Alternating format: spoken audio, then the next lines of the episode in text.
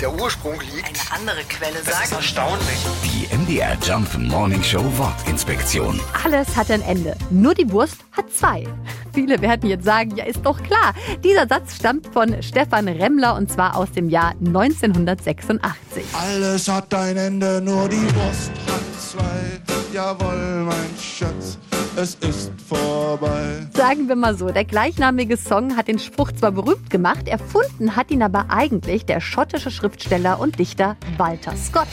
Der schrieb schon im Jahr 1826 in seinem Buch Woodstock oder Der Kavalier, jedes Ding hat ein Ende, sagte der Bürgermeister, und eine Wurst hat zwei Enden. Schon damals war dieser Spruch eher als Gag gemeint und knapp 160 Jahre später hat ihn Sänger Stefan Remmler dann eben auch bei uns bekannt gemacht. Die MDR Jump Morning Show Wortinspektion. Jeden Morgen um 6.20 Uhr und 8.20 Uhr und jederzeit in der ARD Audiothek.